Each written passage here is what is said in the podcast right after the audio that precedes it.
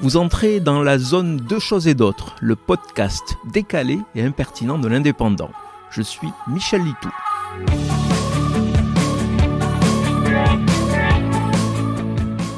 À quoi servent les députés du Rassemblement national?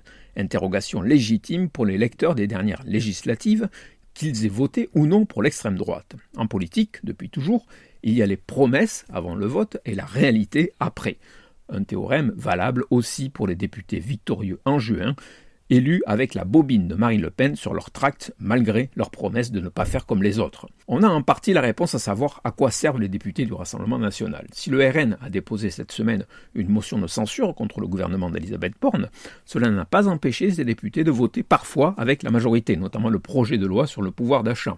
Mais le RN se distingue surtout par les sujets proposés en totale autonomie. Ainsi, les députés du Rassemblement national viennent de déposer une proposition de loi qui risque de changer l'avenir culinaire de la France. Un seul article dans cette loi particulièrement explicite. Interdiction de vendre des galettes des rois avant le 2 janvier et après le 31 janvier. À la base, c'est pour défendre les boulangers traditionnels. En réalité, je suspecte une volonté de faire le buzz à moindre frais.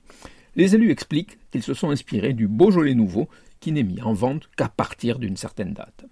Si par un incroyable hasard la loi été adoptée, j'imagine déjà la descente des forces de l'ordre dans mon supermarché local la veille de Noël pour saisir des galettes des rois illégales.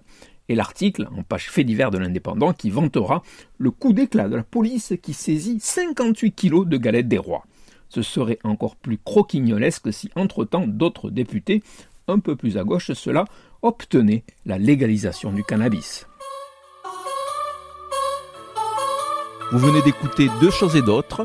Je suis Michel Litou. Si ce podcast vous a plu, retrouvez ma chronique tous les jours dans l'Indépendant. À demain!